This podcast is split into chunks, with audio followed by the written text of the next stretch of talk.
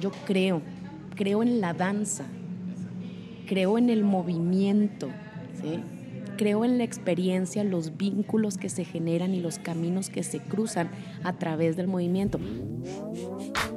Este podcast es una producción de Acúbica.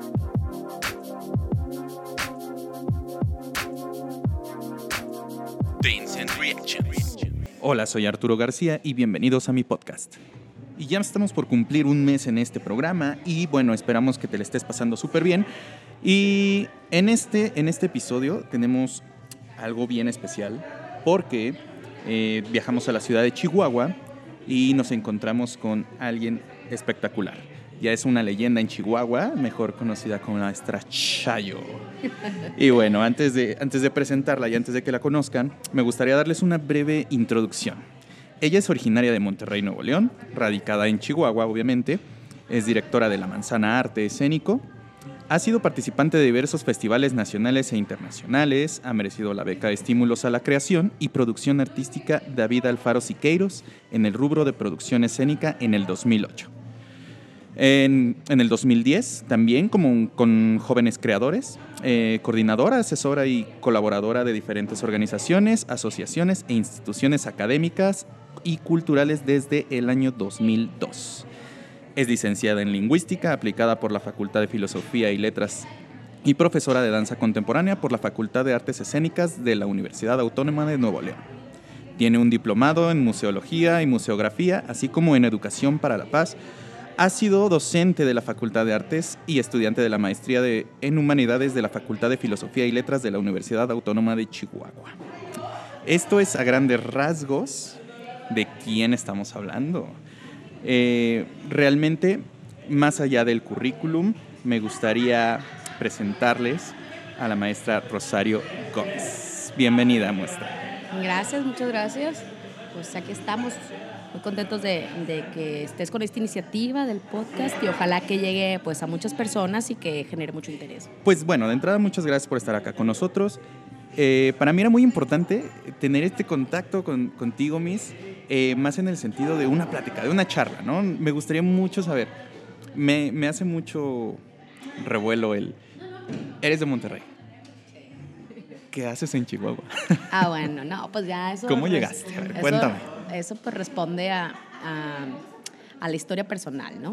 Digamos que para ser breve, porque pues la gente que llegue a escuchar el post podcast que me conozca, pues sabe que luego me porto muy rollera, ¿no? Pero para hacerlo, para hacerlo en resumen, este, me casé con un chihuahuense. Ándala, se enamoró. sí, me enamoré de un chihuahuense y acá vine a dar. Y pues este, ya también este, tengo mi, ya soy de acá, como quien dice, ya soy adoptada, me adoptaron los chihuahuenses.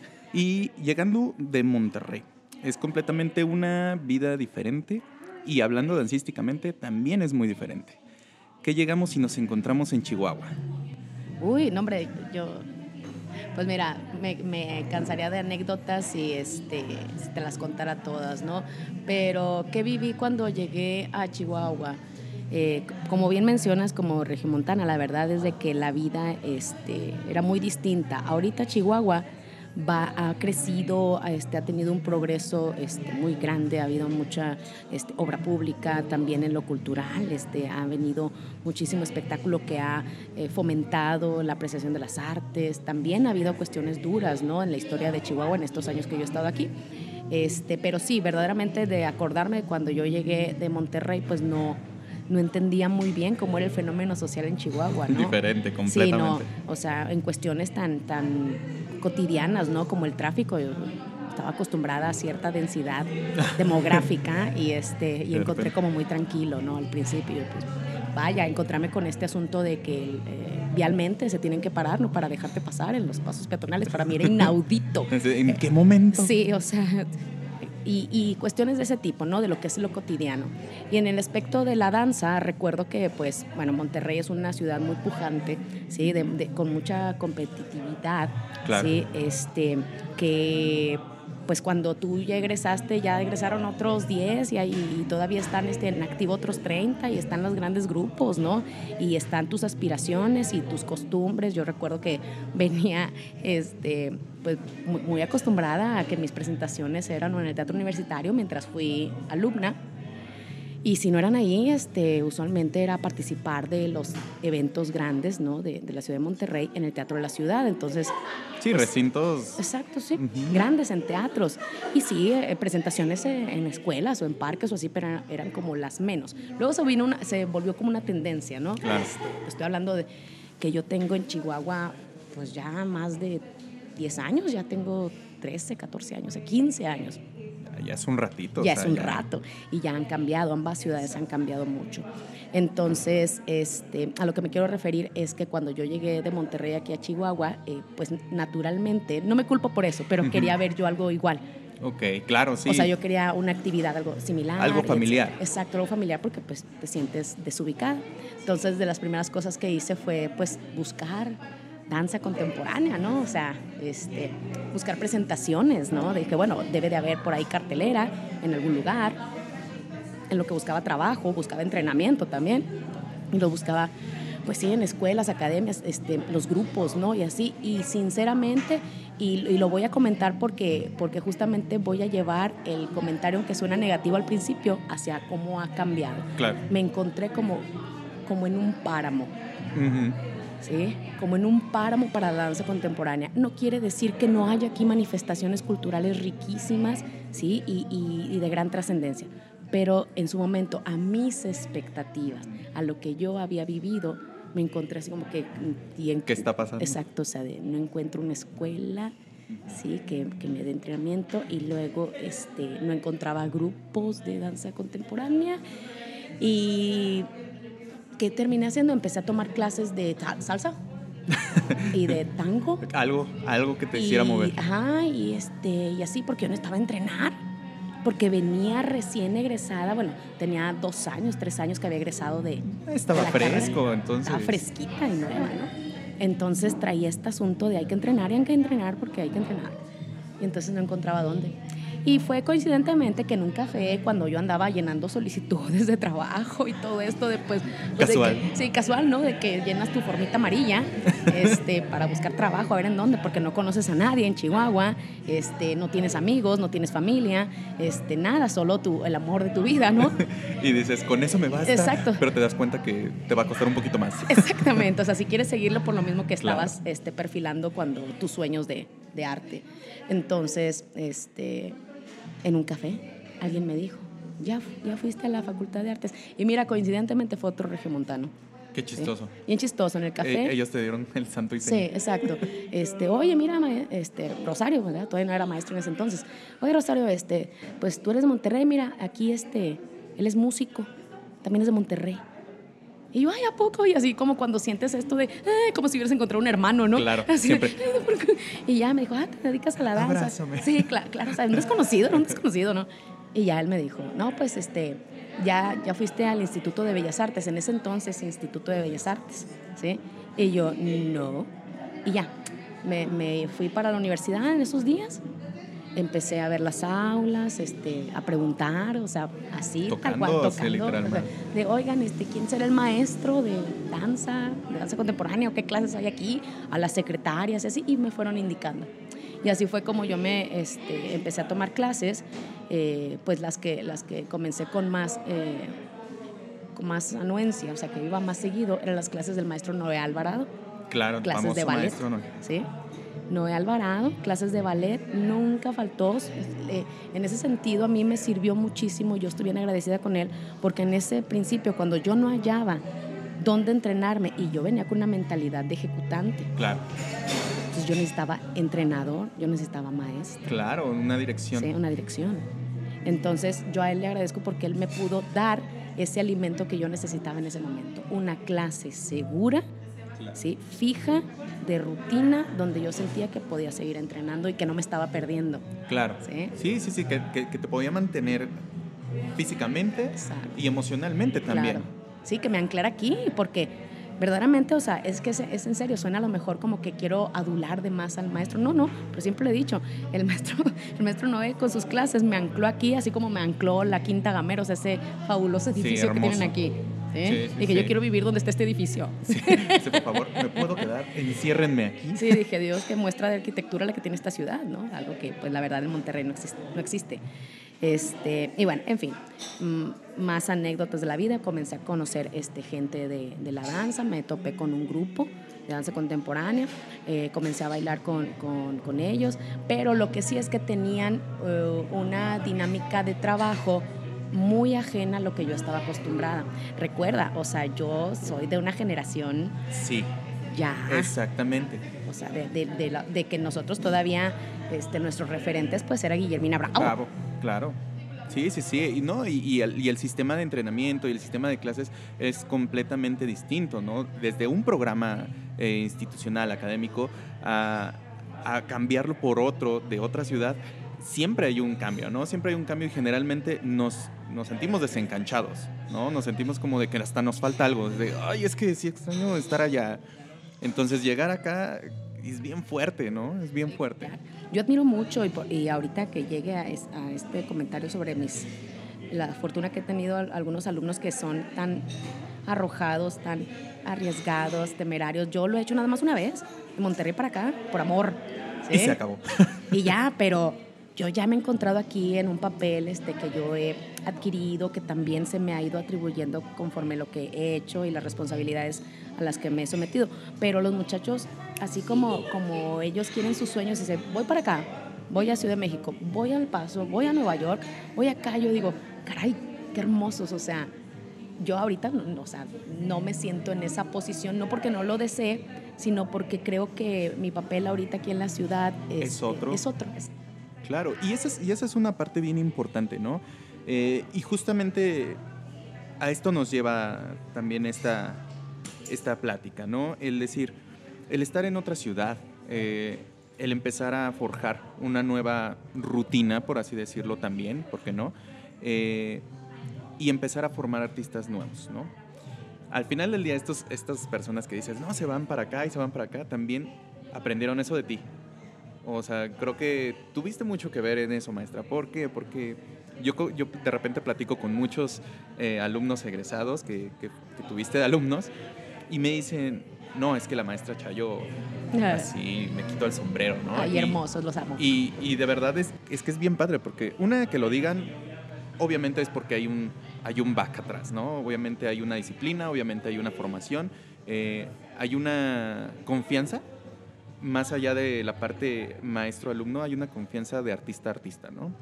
Y, y, creo que también viene la otra parte, ¿no? Esta, esta, esta generación que de repente se lanza al vacío, sí con herramientas, pero también con falta de experiencia, ¿no? Y que la experiencia la, la, la vas adquiriendo a, medida de que pasa el tiempo, pero también hay unas cosas que no nos enseñan en la escuela.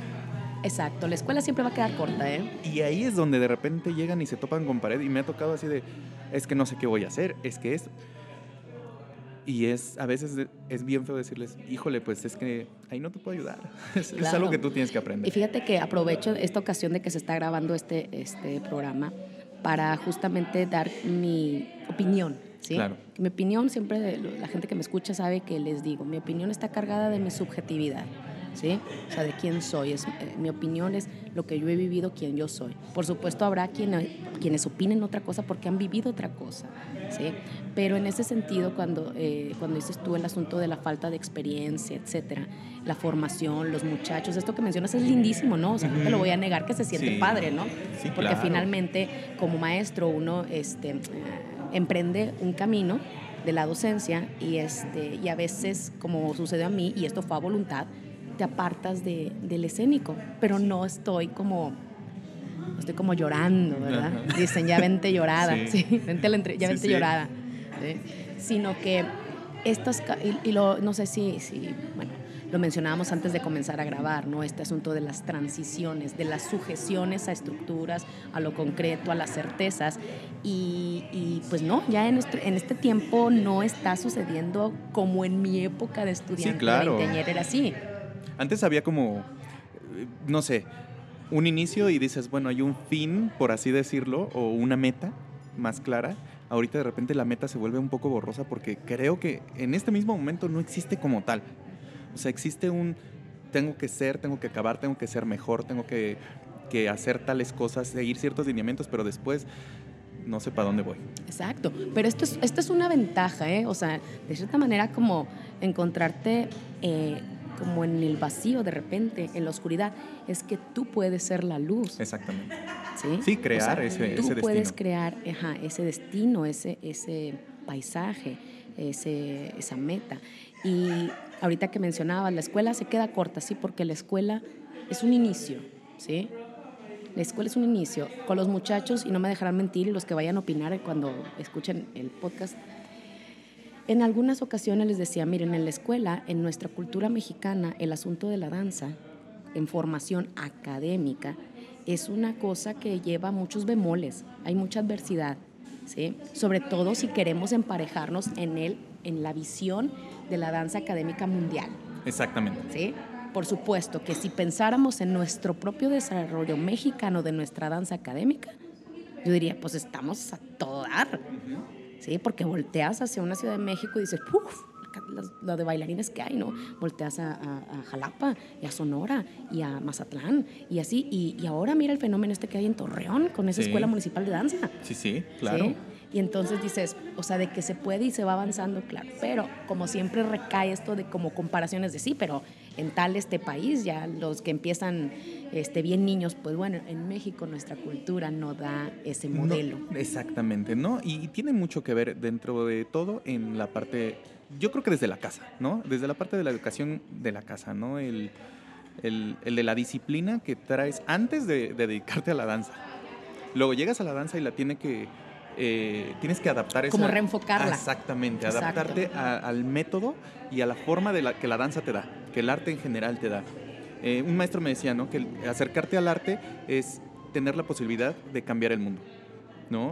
Y es algo bien bonito porque sí, sí es, sí es un hecho, pero también tienes que tener esa, esa mutabilidad para poder adaptarte y que puedas lograrlo, porque hay mucha gente, y, y eso es un tema que, que ahorita me gustaría plantear, que de repente se despierta y dice, quiero ser bailarín, ¿no? Y dices, o sea, qué padre que te empiece a gustar el arte, pero no es así como de, pues nada más voltea la tortilla y ya es otra Sí, historia. exactamente. Sí lleva un proceso y que a veces ese proceso siento que no está tan bien llevado. Y ahí viene otra parte que es la que me he estado dando cuenta hace un par de años, que no hay un control, al menos ahorita en, en- en la licenciatura de, de la UACH, de...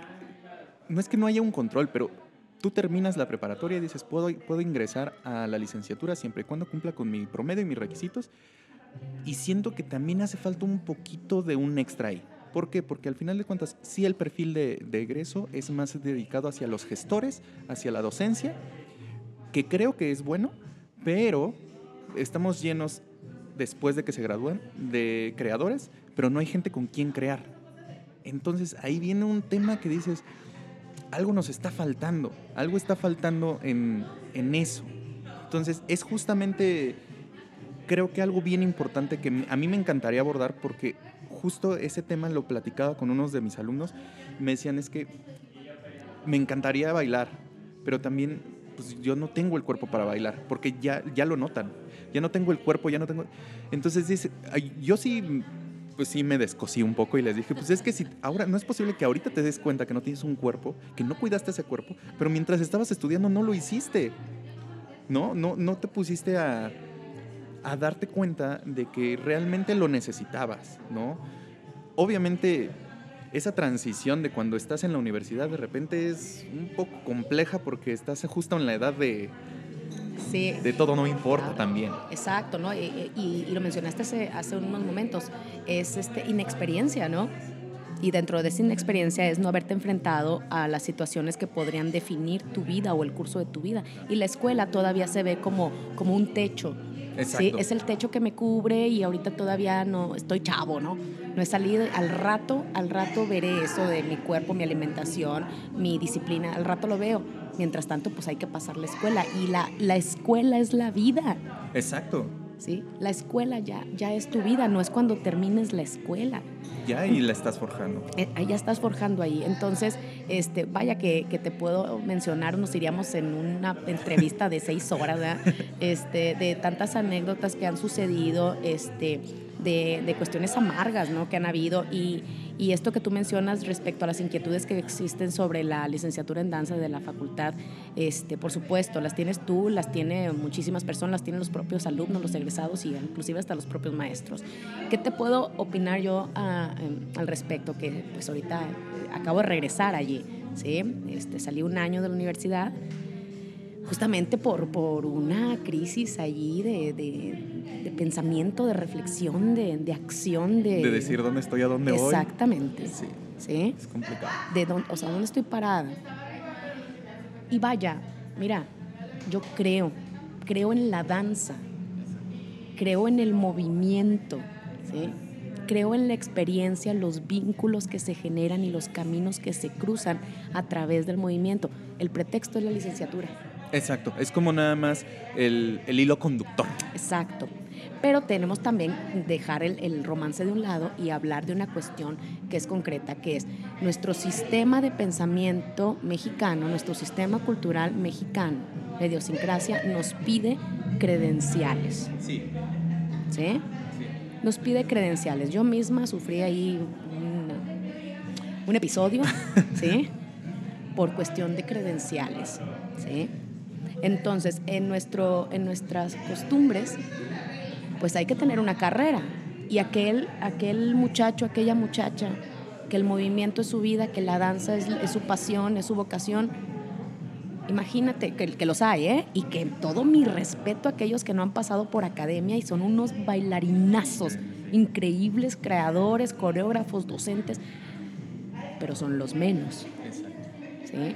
El grosso de la población mexicana, de los que se desempeñan en la danza, en este caso, acá, las que buscan danza de concierto, pues, lo que hacen, como lo hice yo, fue buscar la escuela donde te ofrecen una credencial, un título, un diploma. Que te abre esa puerta. Exactamente. Entonces, sí, las universidades la tienen difícil en cuanto a perfiles. Muy, muy. La tienen muy, difícil, ¿eh? Este, tampoco voy a, a, a, este, a tratar de justificar cosas, ¿no? Pero sí hay que entender que para la danza académica, para la danza de concierto, de los referentes que, que tenemos, la gente que nos desempeñamos allí, son muy altos, alcanzar un, un, nivel muy alto de formación, de disciplina, de ejecución, de creación. Y entonces se, se antoja que el que ingresa traiga algún conocimiento, se, se antoja que traiga algo de disciplina física, se antoja que te aguante corriendo los tres minutos de música. Claro, sí. No, y, y, y tiene que ver con, no sé, eh, a mí me tocó una etapa bien, bien diferente de la danza también, ¿no? Una etapa de transición, justamente creo que de, de, esa vieja guardia a esta nueva. Entonces yo fui la colita, yo fui el rabito de esa, ¿no? Y, y de repente yo tenía los, los precedentes de eh, Raúl Flores Canelo, del maestro Manuel Iram, de, de Ballet Independiente, eh, y de repente se fractura esa, esa generación y a partir de esa fractura se perdió un poco la danza en México, porque esa es la realidad, ¿no? Entonces, de repente surge una Tania Pérez Salas y, y empieza como a retomar cosas. Pero justamente después viene otra fractura más, pero que viene ya más de la parte de gobierno, ¿no? Que dices, ya no hay fondos, ya no te vamos a dar fondos para hacer eh, funciones ni a las mismas escuelas, ni a mismo Bellas Artes. Viene todo esto de los premios Inbaguam y viene todo ese desvío de fondos que de repente ya en la parte de sí, esas cosas institucional lamentables. que dices, ya ni siquiera te motiva, ¿no? Y entonces, ¿qué es lo que te queda? Pues el mismo movimiento, ¿no? Esta misma parte de, bueno, pues yo soy y a ver cómo le hago y en dónde le hago y buscas y te metes. Yo tuve la fortuna de tener excelentes maestros en un mismo sitio que me dieron clase desde ballet hasta capoeira, ¿no? Y decir, yo lo agradezco muchísimo, ¿no? Muchísimo. Pero también ahorita ya hay una, hay una transición donde ya no hay unos maestros que realmente sean formativos. Creo que estamos más como por una cierta moda, incluso en, en la danza contemporánea, y es, tengo que hacer esto porque vi que está padre y, y, tienen como muchas referencias. Yo creo que tiene mucho que ver la parte de la web, de, de, todas las redes sociales y que te dan un punto de vista medio confuso y hacen que las cosas se confundan, ¿no? O sea, las bases son las bases. Eso sí, me yo queda también claro. confío en eso. Pero a veces el mismo alumno se quiere brincar los procesos y es decir, a ver, si me tienes el voto de confianza, dame chance, lleva tu paso a paso y eso te va a llevar. Entonces creo que ahorita está justamente en una etapa así la danza, que, que le está sufriendo. No, claro, no, por supuesto. O sea, hay una como zozobra, ¿sí? Y, y- pero cuidado, es que lo que, lo que está, lo que estás mencionando es el asunto de la mm, el- no es desfase, la evolución, el cambio generacional, el cambio de época, el cambio de milenio, representó una ruptura en todos los ámbitos, en todos los ámbitos. ¿sí? Entonces, cuando en mis épocas todavía, pues tú tenías que creer en lo que el maestro estaba diciéndote y lo que te estaba pidiendo y la tarea que tenías que eh, y la disciplina que tenías que llevar para llegar a ser tú un bailarín. Yo recuerdo que, o sea, tú no llegabas y te plantabas muy chucha al frente del salón. Y ajá, Y ajá, no, no, no, o sea, te escogí el profe. Ajá. Márcame el ejercicio Sí. y era así como Y de guau. "Sas, el honor. ¿Sí? Y mientras, si no, allá atrás, a ver si te ve. Y, a- aparte es bien chistoso porque justo hace poquito eh, platicaba con un, con un compañero y le decía, digo, es que ahorita el aceptar un regaño ya es prácticamente imposible. O sea, antes te regañaban, te daban, ya sabes, el reglazo, la aguja en el arabesque, el, la col- el cigarro así en el arabesque para que lo aguantaras. Porque, claro, eso a, a mí todavía me tocó y, y se agradece, ¿no? Y, y de repente ahorita ya es, híjole, es que me regañó, es que pone- te ponen un, te ponen un reporte ya en la dirección, dicen, ¿cómo es posible? O sea, ya la gente ya no está acostumbrada a una disciplina. Sabemos que son otros tiempos, eso me queda muy claro, eh, que se adapta, que muta, que esta contemporanización, no solo de la danza, sino de la vida en general, obviamente cambia en muchos aspectos, pero ya es prácticamente un reto enseñar. Lo que es prácticamente un reto es, es encontrar a veces estructura. Y en este sentido de la vinculación maestro-alumno, entender cómo, cuál, en qué plataforma nos estamos manejando. ¿sí? Antes, lo que tú mencionas, que, que en aras de la verdad, sí, eso sí se vivía lo del cigarrito y lo de no sé qué y el palito, y no sé, sí es cierto, pero tampoco no eran todos. Sí, sí, pero, sí. pero tristemente hay que admitir que sí habían unos que qué brutos. ¿sí? De, esa, de esas viejas escuelas, y lo pongo entre comillas, ¿no? Y ahorita lo difícil es poder entablar los vínculos, los lazos tan fuertes que se hacían entre compañías, entre grupos, el lazo que se hacía entre el maestro y el alumno, porque era de confianza, ¿sí? Era de lealtad. Y ahorita se- habla mucho, y a mí me llama mucho la atención, de que se pierden los valores. Los valores no están perdidos, los valores están allí, están transformados. Lo que antes era responsabilidad para alguien, igual y no lo es para ti en este momento. Lo que era lealtad antes, de solo bailas en mi grupo y solo bailas lo que yo pongo y solo te entrenas lo que yo pongo y eso pues era la lealtad, ¿no? Del bailarín. Y ahorita, este, pues, pues no, Sí, ¿verdad? también, claro. Sí. Ahorita los muchachos bailarines, este, pues están nutriéndose de diferentes este, técnicas, estilos de movimiento, están participando de varios proyectos eh, y sobre todo también porque tiene que ver con la vida económica. Claro, se necesita. Exacto. Se Y antes sufrías y no comías, pero ahí estabas con tu profe. Entonces, Antes casi casi uno pagaba por bailar. por bailar, exactamente. Y vaya, estas transiciones, o sea, abren, abren posibilidades. A mí cuando platico de esto este, con colegas y así, yo digo, son oportunidades, lo que pasa que este, nos mueve de lo que conocíamos y siempre estar en un lugar donde no conoces, como dices tú, te sientes desarropado, te sientes y no sabes para dónde correr. Entonces implica ventajas, pero también implica una responsabilidad tuya de dónde estás parado y cuál es tu papel aquí. Claro. ¿no? Exacto. Tú ahorita estás produciendo este programa y, y va a llegar a, a- a ciertas personas, lo van a escuchar. Yo estoy como docente en aulas de una universidad, ¿sí? no de mi estudio personal, nada, estoy siendo responsable de, de- de una formación profesional. ¿sí? Entonces, si cada, quien, si cada quien nos paramos en el lugar que nos corresponde en nuestro momento histórico, ¿sí? O sea, no significa que, que al rato no vaya yo a estar haciendo coreografía o que no vaya a tener yo un estudio propio. Pero si ahorita me toca este papel, hay que desempeñarlo con, con bastante dedicación y Y, compromiso. y eso creo que es bien, o sea, eso es lo más honesto, ¿no? Eso es como, como que nuestro ideal, el- la honestidad. Y ese, y ese justamente ahorita yo implicaba la palabra reto, ¿no? Se convierte en un reto enseñar. Y lo digo que reto porque no es imposible. ¿Y a qué me refiero? Digo, a, a mí, en, en, una medida personal, ¿no? me tocó estudiar muy aparte de, de danza, eh, psicología educativa. ¿no? Entonces, me sirvió un poco para entender eh, los procesos cognitivos hasta de la persona, ¿no? Hasta del, del, bailarín. Entonces, de repente tienes a una persona que no tiene las mismas aptitudes o no tiene la misma forma de aprender. Entonces, para ti el reto es empezar a entender o empezar a cambiar ciertos métodos para que puedas llegar al mismo resultado, pero pasando, dándole vuelta a la manzana, ¿no? Entonces, creo que ese es el principal problema ahorita, ¿no? Muchos maestros nos quejamos, porque creo que todos nos hemos quejado en algún momento de la vida, pero tampoco ponemos una, una nueva forma de decir, bueno, voy a intentarlo por acá.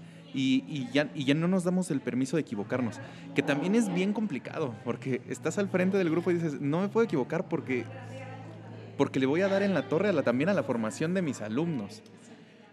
Pero también es, yéndote lo seguro, no vas a obtener tampoco el resultado. Entonces, esa, esa media es bien compleja de lograr, bien compleja, y de repente suena feo, pero salen generaciones como a la mitad, ¿no? Como mochos. Siento que esa es la palabra, que de repente dicen, ni soy bailarín, pero tampoco quiero ser maestro, pero quiero crear. Y dices, híjole, pues es que ni es una ni es otra, entonces, ¿cómo, cómo poder abordar esa parte, ¿no? ¿Cómo, ¿Cómo desde el aula empezar a decirles o empezarles a fomentar esa actitud de reflexión? Bueno, es que eh, volvemos a, este comentario de, de lo complejo que está haciendo la época, ¿no? Eh, por supuesto que varios hemos pensado lo mismo, ¿no? De que se egresan, no solo de esta escuela, de muchas, ¿no? A veces con muchas dudas, los, los jóvenes, ¿no? Este, con una percepción de que pues ni bailarín, ni maestro, ni no sé qué, no sé cuánto. Pero esto responde a justamente los referentes que tenemos de formación, de, de competencia, o sea, de pensar que la escuela de Chihuahua tiene que alcanzar el mismo nivel que la de Jalapa, ¿sí? O que la de Sonora. Cuando Jalapa y Sonora han hecho sendos caminos, o sea, de muchísimas décadas, ¿sí? Que es algo que, que aquí en la universidad todavía no las tiene. Entonces está en un camino de construcción. La presión es que ya en este momento donde hay tantos referentes a través del video, los muchachos saben, o sea, los muchachos se pueden poner a entrenar con clases en YouTube o van a, a, las escuelas, a las academias a que les enseñen ciertas cosas, porque también ellos están sufriendo de una presión desde muy jóvenes de a ver cuándo te insertas en el ámbito laboral. Claro. ¿Sí? Y esta idea de, de, entre más jóvenes en la danza, mejor, porque el cuerpo se te acaba. ¿Se te acaba para qué? Exacto. ¿Sí? Exacto, porque, bueno, no sé, yo tengo esta, esta coincido a la danza no solamente como la parte del movimiento, sino en la, en la parte de generar conciencia para crear movimiento, ¿no? En crear conocimiento para crear movimiento, crear eh, una reflexión para poder transmitirla, ¿no? O sea, la parte del movimiento creo que es la punta del iceberg de todo lo que es la danza, ¿no? Y hay veces que, que justamente en esta concepción de, de, esta presión de que necesito insertarme, necesito entrenar para, y te agarras de videos y todo esto, pierdes un poco la esencia real de lo que es el arte que estás el tratando. El lugar, la realidad. Exacto. ¿Sí? La realidad donde estamos parados. No, es bien duro, ¿qué te puedo decir? Es doloroso esto que dices tú. O sea, yo personalmente enfrentarse a de por qué no está funcionando la clase. ¿Sí? ¿Por qué? O sea, ¿qué está pasando? Etcétera. Y mira, yo te lo digo, o sea, este, me, me, retiré un año de la universidad y regresé y dije, no, no voy a dar entrenamiento yo técnico. Por esta, por esta condición de decir, a ver, yo tendría que estar consciente de qué es lo que vas a aportar, cuáles son tus habilidades. Eh, honestamente, o sea, tú les estás aportando sí o no. Lo que tú tienes, lo que tú has desarrollado, lo que tú has aprendido, lo que tú puedes arrojar, ¿les es bueno? ¿Les es útil? ¿Les es verdadero? Si no es así, entonces deja que alguien más, más lo haga. haga. Claro. ¿Sí? Porque nadie me quita que tengo habilidades en otras áreas. Sí, sí, sí. No, y completamente, o sea, completamente de acuerdo porque creo que es súper honesto, ¿no? Es decir, ok, abro, abro camino para alguien que se quiera aventar ahorita esta, esta responsabilidad de este lado, yo me aviento la de este lado y se puede también crear, ¿no? Fíjate, lo único que debo de mencionar al respecto de mi personalidad y lo que hablábamos al principio de lo de Monterrey y todo este rollo es de que lo que sí tengo que decir sin afanes de vanagloria, es que el cambio que sí vi en los ámbitos donde yo estuve involucrada los, los primeros años aquí en Chihuahua, sí, sí, muchos este, residieron a esa, a esa costumbre, esa rutina, ese lugar que yo necesitaba tener para poderme desarrollar. Y entonces yo empujé. Y entonces empujé unas personas y luego empujé este, pues algunas eh, iniciativas y entrarle y así decir, las cosas se pueden hacer así. Y se empezó. Y se empezó a mover. Entonces, iniciando por conmigo se entrena diario.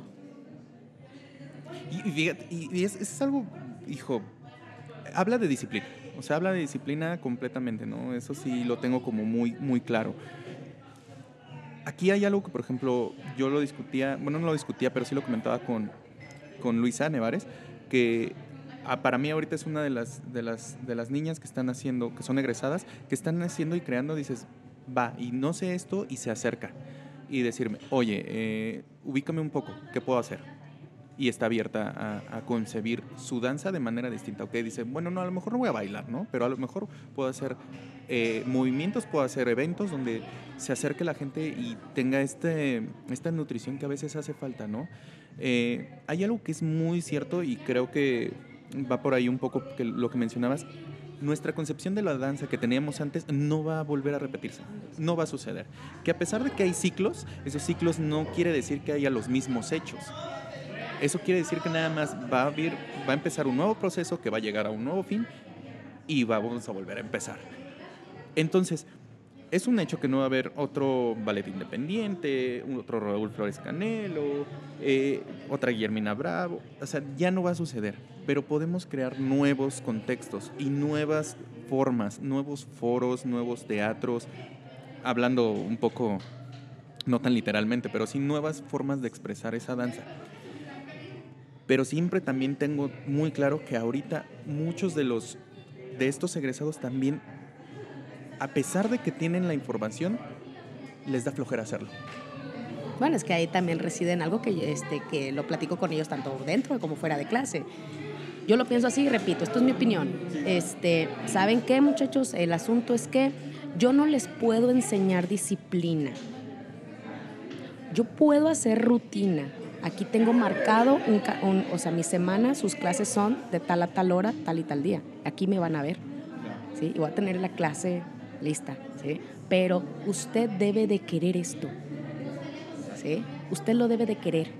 Ahorita le tocó conmigo, tal vez no le agrade este, del todo lo que yo estoy este, brindándole, ¿no? Lo que estoy ofreciendo, pero este es un momento, al rato se ve otro maestro, ¿sí? En este momento yo le pido esto y no le viene mal un conocimiento de cierta técnica, de cierto estilo, no le viene mal al rato brincar algo que tal vez le guste más o tal vez encuentre otra cosa que esté peor. ¿Sí? Exactamente, ¿no? Pero en ese sentido y me te vas, ames. Exacto, y te, pero pero por lo pronto lo que yo te puedo ofrecer es constancia, es el entendimiento de que hay cosas que se logran en constancia. Y en la danza, ¿sí? yo creo que mucho de eso, mucho de, esta experiencia que mencionas, mucho de este arrojo, mucho de estos caminos, de estas iniciativas, de estos egresados que hacen cosas así, es por constancia, en el sentido de tal vez no tengo las mejores habilidades, tal vez no tengo las mejores ideas, ahorita, porque no conozco, porque no he hecho 3 millones de plies, porque apenas voy en el 122 mil. Y todavía, y todavía después de esos, cuando Exacto. llegues va a ser peor. Exactamente, ¿no? Pero la constancia, yo les decía, yo no les puedo enseñar disciplina porque la disciplina es algo suyo, es algo personal. En el asunto de la danza, y, y me encanta esto del romance de, este, de, de la danza, ¿no? El asunto es que usted tiene que verdaderamente desear esto. Tienes que estar seguro que este es el camino que quieres. Claro. ¿sí? Porque esto es una forma de vida.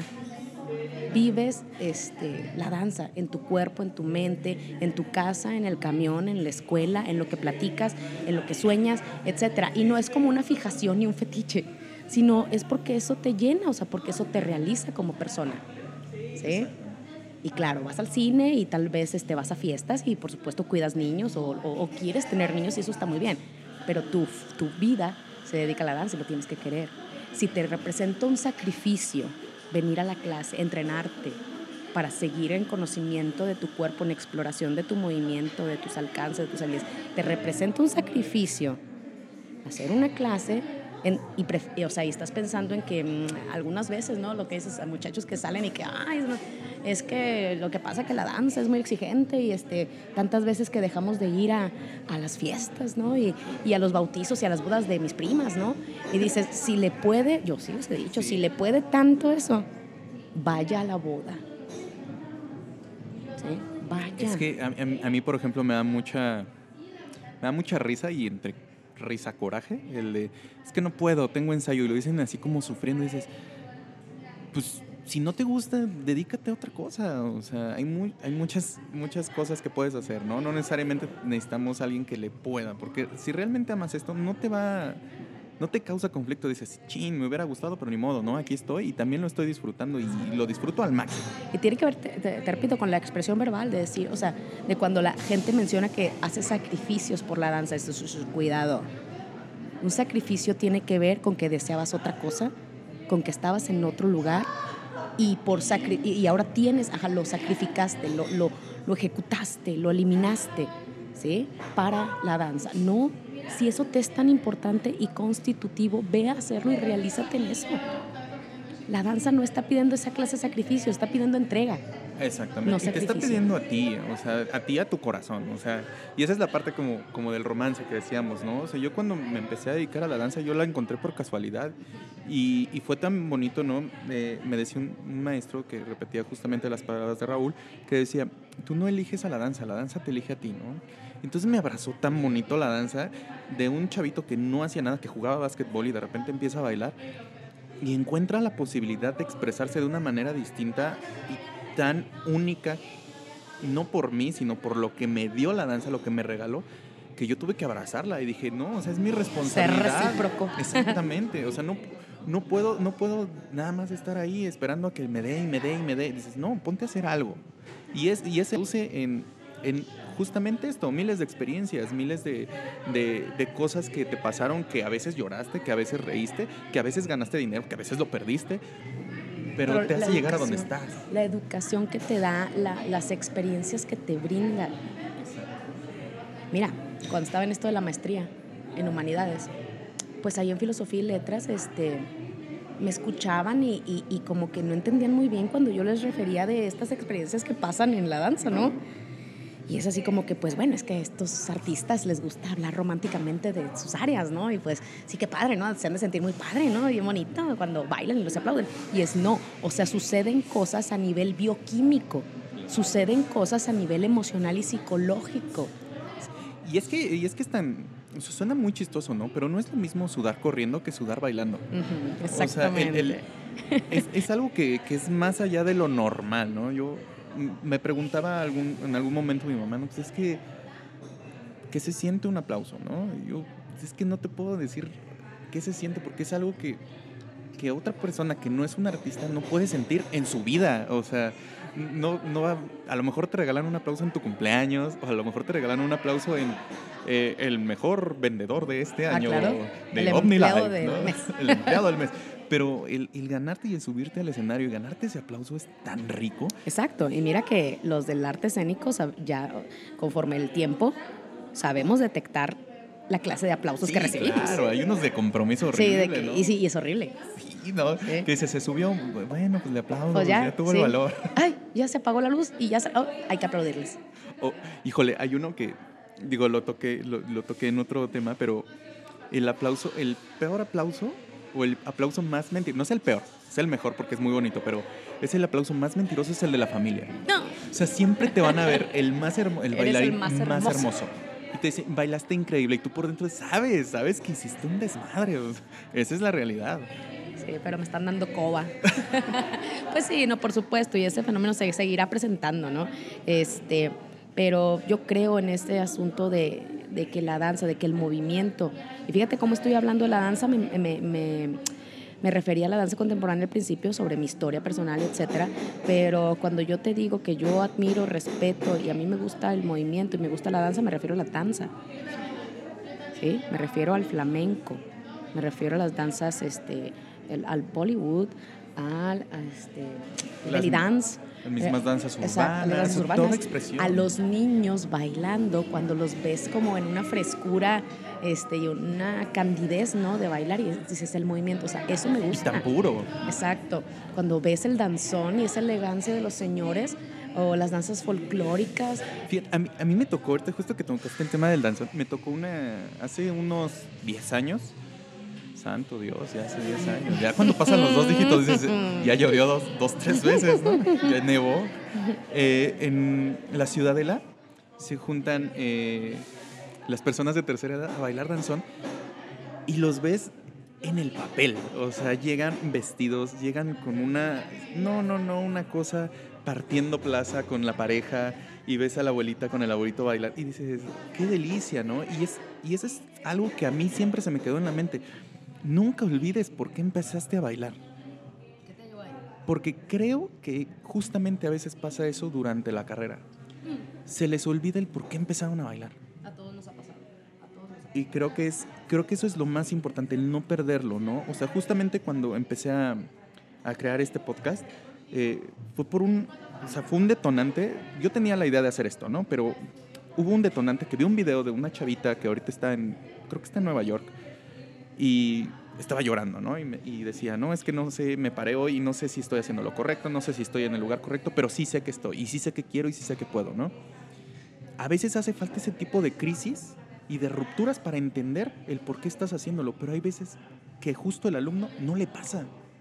Y no le pasa hasta que termina la carrera. Y eso, no sé si hasta sea malo, porque se pierden esos tres o cuatro años de carrera en la nada.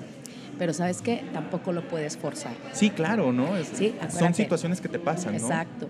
No, no, por supuesto que ya después de tanto año que uno está allí este, en, en las aulas, ves, ves eh, perfiles de muchachos que dices tú, Dios mío, o sea, sí, una rayita de más disciplina, una rayita de más entusiasmo, una rayita de más este, entrega, ¿no? En, en- en sus ejercicios, en su actitud y así, no los puedes obligar.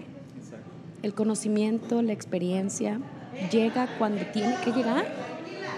Y, y repito, es que tiene que ver con el sesgo que tenemos respecto a cuándo se tiene que realizar la gente de manera profesional. Tenemos un, este, un esquema de estudios, de alcanzar credenciales como por ahí de los, este, entre los 20 y 23 ya estás tú titulado de algo. Claro, ¿sí? sí. En este caso, la danza, todo el mundo quisiéramos estar titulados a los 13 años, ¿verdad? Así, los 15 ya estás los viejo. 15 ya estás viejo, ¿no? Y, y también, o sea, hablando de edad, hay una tiranía en la danza en ese sentido, cuando, porque nos estamos refiriendo tú y yo a la danza académica, a la que vemos entre las vaganovas, las rusas, eh, cubanas, mexicanas, esa- todas esas, que es como unos ciertos cuerpos para un cierto lenguaje, una cierta expresión, pero coincidirás conmigo, o sea que después de pasarlo académico como estudiantes, entrarle a ser docentes, conocer gente, tallerear, moverte, participar de teatro, de performance, de danza, de jazz, de tango, de folclore, de no sé qué, te das cuenta que la academia es fabulosa y te, te fundamenta, ¿sí? te da cimiento de muchas cosas. Pero es después de la escuela cuando se construye la carrera. Sí, sí, y que, y que te construye esa personalidad, tanto como bailarín, como docente, como coreógrafo, como creador. Eso te lo, te lo va dando justamente la necesidad de ser, ¿no? Esa necesidad de ser te obliga a investigar, ahora realmente a estudiar, ¿no? Porque creo que durante la carrera pasa el, pues tengo que hacer la tarea, ¿no? Y ahora haces la tarea porque nadie te la pide, porque tú te la pides y decir, bueno, este tipo de cuerpo está ahorita en tendencia, vamos a marcarlo así. ¿Cómo puedo trabajar a mis alumnos? ¿Cómo puedo también darles esas herramientas? Entonces realmente empiezas a trabajar ya más real en la vida real, ¿no? Yo ahorita lo veo con mis alumnas que, que las veo hace tres años y digo, o sea, ahorita son un cambio total, ¿no? Y digo, me da gusto porque digo, ok, a lo mejor aporté un poquito, fui como el detonante, pero realmente toda la chamba fue de ellas, ¿no? Y, y eso justamente era la razón del por qué estamos aquí hoy, ¿no? Porque muchos de los alumnos me dicen, no, es que la maestra Chayo eh, es gran parte de, de- de esta formación, porque creo que tiene mucho conocimiento. Yo creo que más allá del conocimiento que puedas tener, maestra, porque obviamente ya las credenciales nos lo dicen, es, eres un ser humano que vive con el arte, que convive con él todos los días, más allá de ir a una, de un aula, ¿no? Desde que te despiertas, tu cerebro está creando, creando arte, creando movimiento y creo que hasta la forma de que te llevas en la vida, caminas, tiene que ver con todo esto que te ha pasado. Entonces, tu vida para mí es danza. ¿No? Y a lo mejor no tengo la fortuna de conocerte tanto, pero es tanto el, el, el wiri wiri que me llega y el... Qué bello. yo digo, qué padre, ¿no? Porque eso es lo que marca la diferencia, eso es, eso es lo que te inspira a seguir. Y creo que ahorita falta mucha inspiración también. Y creo que falta mucho respeto. Y eso es algo que, que muy aparte de las formas que ahorita estén cambiando, de esta contemporanización de métodos, de, de la línea de tiempo en la que estamos, creo que sí hace falta mucho respeto de alumno maestro. Mucho, porque se está perdiendo. Se está perdiendo. Y me ha tocado ver maestros de facultades, no voy a decir cuáles, eh, y no solo de Chihuahua, sino de muchos lados, que de repente ya están en, en la peda, literal, con los alumnos y, y se pierde. Dices, sí puedes convivir porque no es, no es pecado, claro que no, pero tienes que también discernir un poco de, a ver, tú acá, yo acá, para que eso se siga manteniendo, esa línea de respeto, esa línea de dirección, no se pierda, porque ya ahorita es, ah, no, es que es mi brother. Y dices, no, carnal, este no es tu brother. Sí, ¿sabes qué pasa en ese sentido? Y ahora que tú hablas del conocimiento que tienes sobre el aspecto educativo, este, cuando desdibujas la autoridad y no que tiene que ver con autoritarismo, y, y repito y recalco el asunto de cómo nos expresamos en el lenguaje, es autoridad. Cuando se desdibuja la autoridad, se crea un hueco, se crea un vacío ¿sí? en la relación y se va a llenar con algo. Entonces puede ser, como dices tú, se puede llenar con, con las reuniones de bebidas alcohólicas, se puede llenar con chistes, se puede llenar, o se puede llenar, por supuesto, también con, con un, eh, anécdotas de, que, que, hagan de la relación algo más fuerte, de una compenetración de amistad, etc. Pero se está perdiendo algo aquí en, en este asunto. Es, hay que hacerse responsable, sobre todo en relaciones de escuela. Ya ahí no me atrevería a, a, opinar sobre los grupos por fuera de un ámbito institucional. Sí, no, no, ¿sí? sí. Allí cada quien va a elegir cómo, sí, cómo, cómo llevarse. Ajá. Sí. Pero en las instituciones, pues es el maestro, ¿no? Y es el alumno. Y el maestro tiene que ser responsable de su papel de maestro en todos los sentidos. Y por supuesto el alumno también. ¿sí? Es, eh, eh, recientemente, o sea, en los últimos años se ha dado como que esta, eh, se desdibuja el asunto de las jerarquías porque jerarquía, autoridad, eh, rigor, ¿sí? Parecen tener un, disciplina, parecen tener unas connotaciones negativas. Ajá.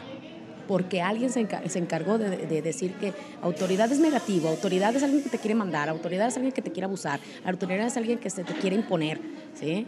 Eh, rigor. No, no, no, es que eso es rigidez, este, no hay que hacer este, tal o cual técnica porque este, no te dejan expresarte. Este, el rollo de la disciplina. No, no, no, es que la disciplina es nada más para que no pienses, para que quién sabe qué, para que repitas, para que repitas tus ejercicios. A ver, un momento. Es como cuando, cuando este, se empezó a vapulear lo del conductismo. ¿sí? Y que yo decía, a ver, un momento, este asunto del de, de el condicionamiento este, por supuesto que puede ser negativo. Sí, ¿no? Y, Siempre que sea manipulatorio. Sí, es, ¿sí? Es, esa conducta condicionada, ¿no? Y, y, el obligarla siempre es como, uh, no, pero siento que también el lineamiento te da la guía, pero no te da el látigo, ¿no? O sea, no necesito, o sea, yo solo decía muchachos, no, ¿por, ¿por qué necesitamos látigo, chicos? O sea, ustedes tienen que venir aquí queriendo. Yo no tengo que decirle, hoy vas a tener tres faltas, ya te voy a poner. No, no tendría por qué llegar a eso. O sea, ustedes tendrían que venir. Exacto, por convicción propia. Y bueno, es, es un tema de. Pues es muy largo, ¿no? Sí, evidentemente es, es, muy largo y, y, y, obviamente habrá una segunda parte, ¿no? Porque es bien padre, es bien, es bien rico de repente. Sí, el, en una el, segunda parte. El replantear como ciertas cosas y decir, ay, me tocó vivir esto. ¡Uh! ¡Wow! Yo creo que en esta conversación está sirviendo de alguna manera con una introducción. A mí me gustaría, este, si me das oportunidad, sí, claro. de volver a tener otra charla, Yo porque feliz. hay una cosa que también que te quiero plantear y es el asunto de la redefinición del concepto de danza. El reinventar un poco también. Exacto. Ahorita hablamos del rollo de la academia, ¿no? Sí, Lo académico. sí. Pero sabemos tú y yo que la danza va más, más allá de eso. No, y, y tiene ¿Eh? miles de formas, miles. y- Entonces, acá nos eh, actualmente hay quienes nos estamos desgarrando las vestiduras con asuntos del concepto, ¿sí? con asuntos de la técnica, con asuntos de lo- la improvisación, con asuntos, y, y dices, Dios mío, o sea, entonces este, vamos a la pregunta de- del millón, de lo del arte. Pero ahora estamos llegando a lo de, ¿ahora qué es danza? Sí, ¿Sí? Y, y es que se empezó a vertir, digamos, la, la tacita del arte se empezó a, a desbordar, ¿no? Y ahora el platito que está abajo, que era lo que nosotros hacemos la danza, también. Entonces, híjole, pues ahora hay que limpiar la mesa porque ya se desbordó el todo, volver a replantear y poner otra vez el platito y poner otra vez la taza. Y con toda la experiencia que ya, que ya cargamos en la cafetera, volverte a servir tu cafecito de arte. Entonces, si es bien, bien complejo esta parte, digo, ahorita nada más, así como, como, como planteamos, estamos viendo esta parte académica, que digo, no es ni la mitad de lo que podemos No, estar hombre. charlando, pero también está esta parte de, de las escuelas, de las academias, que, que muchos también satanizan, ¿no? Y que, Ujú, y que- exacto. y que dices, calma, tampoco. O sea, también hay una gama de posibilidades que, que ofrecen que también no te puede ofrecer la institución. Que dices, lo ideal sería como saber compaginar eso, pero para llegar a eso también es otra historia, ¿no? O sea, justamente yo, yo ahorita lo veo en, esta parte, ¿no? Es.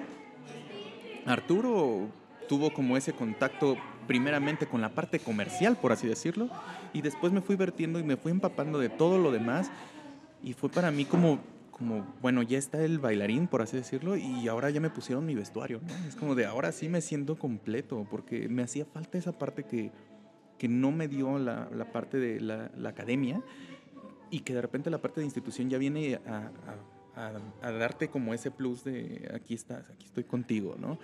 Y, y pues bueno, ¿no? Al final del día hay miles de, de formas de expresión de la danza, ¿no? El- Fíjate, te comento algo. Hace, eh, ¿qué? Unos meses, sí. El, el año, sí, es, no, me no sé si este año o el año pasado me tocó que fui seleccionada para un coloquio latinoamericano de, de investigación de la danza y entonces este, me, me invitaron a una mesa que se titulaba, este, no recuerdo bien si era como la danza académica versus la danza por la libre. Ah, danza universitaria versus danza por la libre. Y yo dije, ¿por qué, por qué como que el ponerlos en contra? separados. Sí, ajá. separados, o sea, no, la danza universitaria en este caso entendida como que hay un programa, hay una institución, hay una serie de contenidos que se aplican desde la universidad y en la danza por la libre, entendido por escuelas, academias, talleres y no sé qué más, pues hay otros objetivos, ¿no?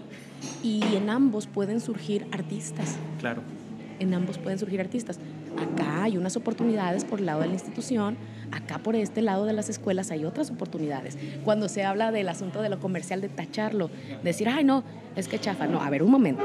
La calidad no tiene que ver directamente con que lo comercial lo tenga que ser, que tenga que ser chafa. Hay cuestiones comerciales que, que sí es, no que se han acercado, que han hecho arte desde Sí. un ámbito del espectáculo Exactamente. pensado desde el espectáculo y han rayado en el arte. Y hay cuestiones que salen desde las aulas del arte y que resultan ser muy chafas. Sí. Y que también es, es como de el ensayo y el error, ¿no? También es como de ambas partes tienen que dar de sí como para decir, bueno, lo estoy logrando o estoy logrando acercarme a lo que es arte, que también ese es otro rollo, ¿no? Desde qué es arte, qué no es arte. Ah, sí, no, es- olvídate. Que bueno, es súper subjetivo también, ¿no? bizantinas. Este, Ya sé. No, y, y ahí, ahí está el tercer tema, hablar de, del asunto de, de derribar un poquito el asunto bohemio, ya es del, del siglo, de principio del siglo pasado. El asunto bohemio de, del arte por el arte en el sentido de que no importa que me muera de hambre. No, yo creo que, que eres más valioso. necesidad. Ajá, eres más valioso que puedas seguir creando y no estés tan muertito de hambre, o sea, y te puedas sostener de eso. Eso es bueno, eso, o sea, eso genera dignidad en, el- en el ser humano, ¿no? Sí, o sea, no, no toda la vida puedes estar comiendo atún con... Exacto. Con marucha, ¿no? Exacto, ni, ni tampoco trabajando por tus 100 pesos. Exactamente. No, y, y es un rollo de.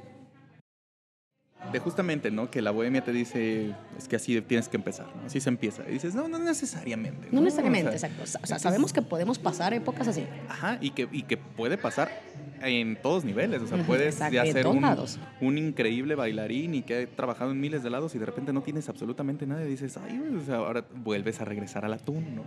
Exactamente. Entonces, sí, es entender el proceso en el que estás, en el a dónde vas, pero el más importante para mí es el de dónde vienes. Nunca te olvides de dónde vienes, ¿no? El por qué empiezas, el por qué te dedicas a lo que te dedicas y a partir de ahí comenzar a reconstruirte todos los días, ¿no? Eh, tengo un ejercicio que hace un par de años empecé. eh, me pasaron muchas cosas en los últimos tres años de mi vida que me cambiaron completamente. Y me hice la tarea de que todos los días tienes que aprender algo nuevo, lo que sea, de lo que sea. Entonces, me pongo de repente a escuchar, a ver videos, a abrir un libro, a conversar con una persona que no conozco o, o a una persona que conozco pero que tiene un punto de vista diferente de algo y aprendo algo nuevo. Entonces, ese ejercicio para mí últimamente no me ha servido como bailarín, o bueno, tal vez sí, o como coreógrafo, pero me ha servido como persona.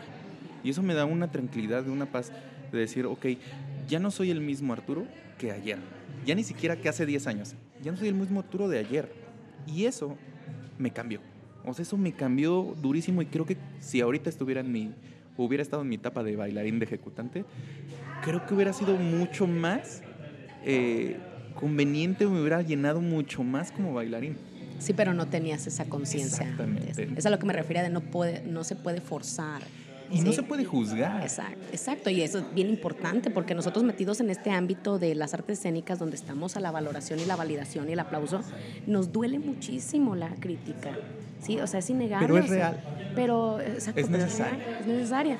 Pero nos duele muchísimo y el asunto es de cómo poder este, hacer las observaciones adecuadas respecto a, a situaciones que Híjole, y, es que ese también es otro, es otro punto, ¿no? Que digo, ya para cerrar, hace algún tiempo creo que, creo que coincidimos, de hecho estábamos de, de sinodales en un examen y me, me- me hicieron el favor de invitar y yo les decía, es que sus cuerpos no se ven trabajados. Ah, claro. y yo así, y me sentí el peor, la peor persona del mundo, porque así las niñas llorando, y yo así de, "Sas". Pues, ¿qué les dije, no? A lo mejor se oyó como muy fuerte, pero es decir, ustedes ya se van a graduar y, y- y no veo esa realidad de, de, de una persona que se dedica a la danza, porque también tienes que justificarlo, ¿no? O sea, yo en mis tiempos no estaba como estoy, ¿no? Ya, ya, ahorita Ya se, dos. ya, se, ya se nota la ojera, ¿no? Olvida, no la panza, la ojera. Pero, pero al final del día, hay veces que necesitan decírtelo porque también te tienes que poner las pilas. Y si nadie te lo dice, todos te están diciendo, sí, vas bien. Y, y bueno, va a tomar otro rumbo tu camino de la danza. Pero dices, no, o sea, una cosa es que, que tengas un cuerpo y que naciste con ese cuerpo. Y otra cosa que te valga y no hagas nada por ese cuerpo. Oye, que es, o sea, es toda una polémica eso, ¿eh? Toda es una polémica. Y más este, justamente en el rollo institucional. O sea, igual cuando estás en el grupo, tú dices, oye, yo quiero trabajar y estos cuerpos así, así, o sea, pero con esto de los últimos 10 años y las demandas por abuso, porque lo que comentábamos del cigarrito y el palito, pues es que también hubo personajes que llevaron unos abusos que, Sí, que, sí. que onda, ¿no? Que se, que se provocaron desórdenes alimenticios, este... Que fue una cadena y esto es y- consecuencia. es- y esto es consecuencia, ¿no? Entonces ahora se va al otro extremo donde ya no se les puede mencionar un poquito sobre el asunto de, híjoles, que, ¿sabes qué? Este, hay que ver esto de tu corporalidad así porque, uff, ¿sí? Eres, eres la nazi, o sea, la nazi de las delgadas y... O es que me odia. Es me que, odia, exacto, envidiosa. Como ella, como ella no está bailando. Y como Ah, sí, ella, pero a ver, exacto. hazlo tú. Pues ya lo hice hace Exacto. muchos años, ya me- ahora te Es- toca a ti. Sí, es lo que les digo. Ah, se quieren comparar con la maestra, tienen que haber hecho lo que la maestra ya hizo. ¿Sí? Y, y la verdad es que la maestra ya ha hecho, deshecho, sigue haciendo y seguirá haciendo.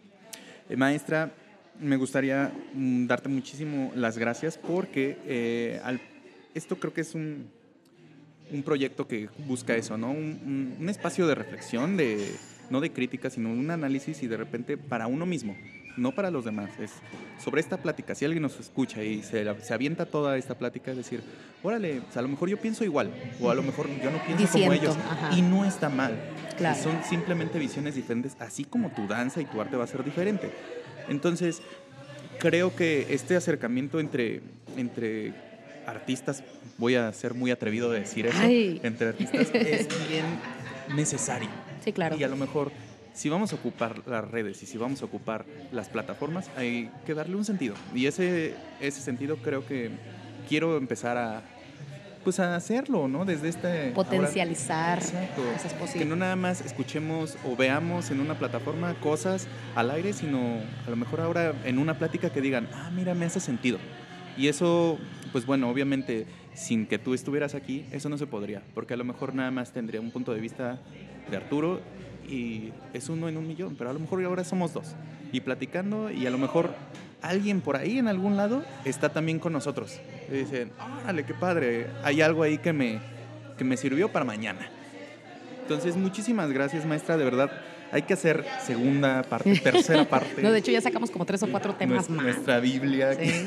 No, nuestra vida podcastera. Sí, no, pues muchas gracias a ti por la invitación. Este, reconozco que este, este es, un, es una iniciativa muy buena. También considero que hay que potencializar las herramientas que hay ahorita a la mano. ¿sí? En este caso, de poder llegar este, al oídos de alguien que se interese. Puede ser de la danza o no. A lo mejor alguien está escuchando y dice, esto es como, de veras que sus traumas, ¿no? Sus problemas, ¿no? Los están Sí, sacando. exacto, ¿no? Pero este, yo quiero agradecer a, ese, a esa persona que llegó hasta este punto de escuchar el podcast. Gracias, Sí, gracias de gracias. veras. Este, y si hay alguna opinión, sugerencia, este, consejo, comentario, por supuesto, siempre dentro de- del respeto, ¿verdad? Este, pues qué padre que escriban, que sigan a Arturo en, este, en estos programas, que también pueden proponer cosas, temas, Exacto. sí, este, dar Es muy, muy comentarios. y yo de mi parte, este, sí, me disculpo si alguno ofendí con mis comentarios. Recuerden lo que dije en alguna- dos veces, ¿verdad? Son mis opiniones respecto pues, a lo que yo he vivido. Cada quien ha vivido en la danza cosas distintas, ¿no? Lo que sí es dejar el mensaje de a- aquí en Chihuahua, porque este programa está siendo grabado aquí en Chihuahua, es yo veo mucha posibilidad, yo veo, yo veo mucha potencialidad y en muchos lados, no nada más en la universidad. ¿sí? Claro. A esos egresados muchachos que me comenta Arturo que hablan de mí, qué hermosos, los amo chicos. ¿sí? Y pues bueno, a los que están estudiando, que están en alguna escuela, en alguna academia, tienen un grupo, pues adelante y acérquense a Arturo, aquí tiene buenas iniciativas. También, también aquí a la maestra, yo, yo ya me di a la tarea de decir que busquen a la maestra. Es muy bueno tener eh, a lo mejor un consejito, de repente, un punto de vista. Búsquenla en Instagram, la encontramos como La Manzana Danza. Eh, que ya después nos vamos a adentrar en la manzana, que es el siguiente, el siguiente episodio. Y Sí. pues bueno, acérquense, de verdad, eh, vale mucho la pena eh, a veces escuchar a alguien que no está en nuestro círculo, de, que te ve de tercera persona, que te escucha de tercera persona y a lo mejor tiene las palabras que tú necesitas. Entonces, eh, recuerden, eh, antes de que se me olvide, antes de que se me olvide, es muy importante, eh, lean, investiguen. Eso, mucho más allá de que puedas escuchar este podcast y nos hayas escuchado, nosotros no sabemos todo. Nadie sabe todo de la danza, nadie sabe todo del arte. Entonces investiga, coteja, eh, discierne. Comprueba. Exactamente, eso es parte de, de tu formación, no como bailarín, en, en tu vida. Aprende algo nuevo diario. Creo que eso era algo que, que yo, te- yo quería decir desde el principio, pero hasta este punto creo que es lo más importante para mí. Eh, no creas todo lo que ves ni todo lo que te dicen. Nada más porque está en un podcast, Exacto. no te lo creas todo. Sí, no te creas todo porque está en YouTube. Sí, no, no Compruébalo, manchen. vívelo.